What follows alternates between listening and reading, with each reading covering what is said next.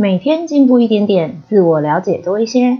欢迎收听 Linda 的哒啦哒啦啦聊天室。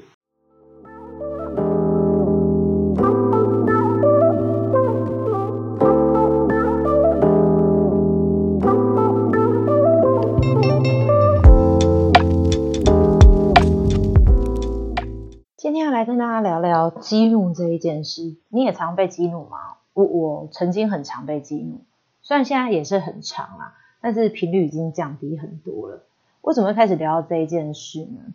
就是原因是因为有一天我被我们店的店长问了一个问题，就是如果两个不对头的人的话，我要让他们怎么样和谐的一起工作，而不是把店里面的气氛搞得很僵。然后我就问他说，为什么会不开心？其实气氛一直一直都很好啊。那原因是。来自于对公式的坚持的程度不同，因为呢，某 A 对公司的品质要求非常的完美，然后某某 B 可能就是会比较懒散一点点。有一天，B 就在私底下不小心说了一些碎嘴的话，然后就被 A 听到了。A 听到当然就很不开心，因为不是在他面前讲的嘛。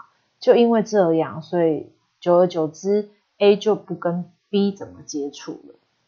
他跟我说了这一件事之后，我就开始联想到我之前发生在我自己身上的一件事，就是我们都跟外送人员很熟。然后有一天，我就问了外送人员大哥说：“哎，你有没有推荐哪一间早餐店你觉得不错？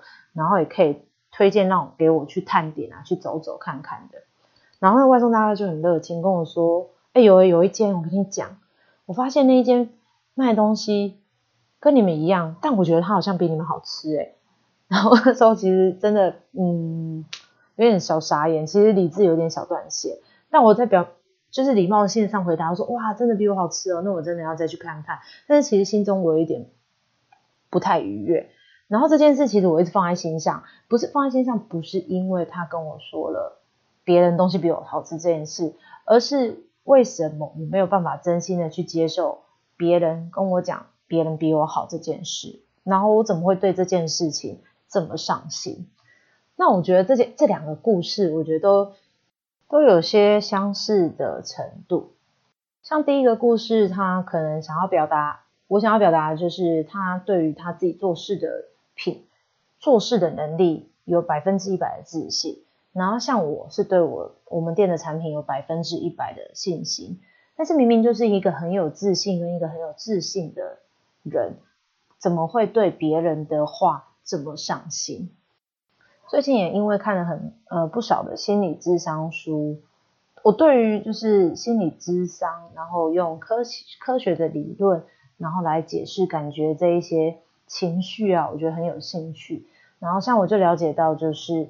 其实我们对这些事质疑自己的匮乏感，然后莫名的完美主义，只是就是会有一点，就是觉得自己永远都不好，那别人只要嫌我一下，我就逼自己要证明自己，那就是会有一种因为自己不够好的更小的感觉，就是怎么讲？呃，国语是羞耻心，就是因为自己羞耻心的关系。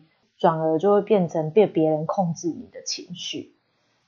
当然，大部分有蛮多的时候是跟我们的生长环境有关。因为像小时候啊，父母亲其实就是我们的全部嘛。因为那时候所有关注都是在他们身上。然后我们为了会得到想要得到他们的爱的话，其实我们会努力不断的献殷勤。就像小时候有时候小朋友会故意跌倒啊，然后得到。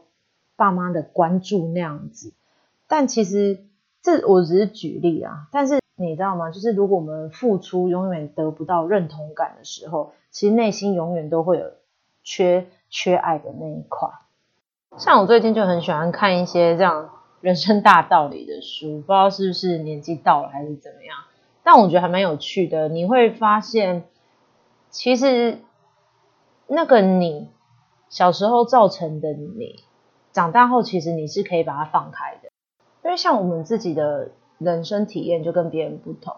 别人可能觉得我们这样的经验不错，但是我们可能觉得别人那样子的经验不错，那造成不同的相同的经验会有不一样的结果，其实就是只是想法不同而已。那怎么样去把这想法不同把它拿掉？其实我觉得这是需要练习的，不是说一触可及。怎么可能一开始就有办法练就这么高深的功夫？太太难了。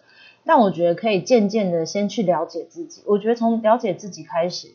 了解自己的情绪开始，我觉得是相当重要的，因为通常大家都会压抑自己的情绪，然后不想去谈论自己的情绪。像我以前就很不喜欢谈论自己的情绪，我会觉得就是就是一定要坚强，没有什么就是你就是一定要坚强，在现在社会或者是说你可能是长女之类巴拉巴拉巴拉的，但。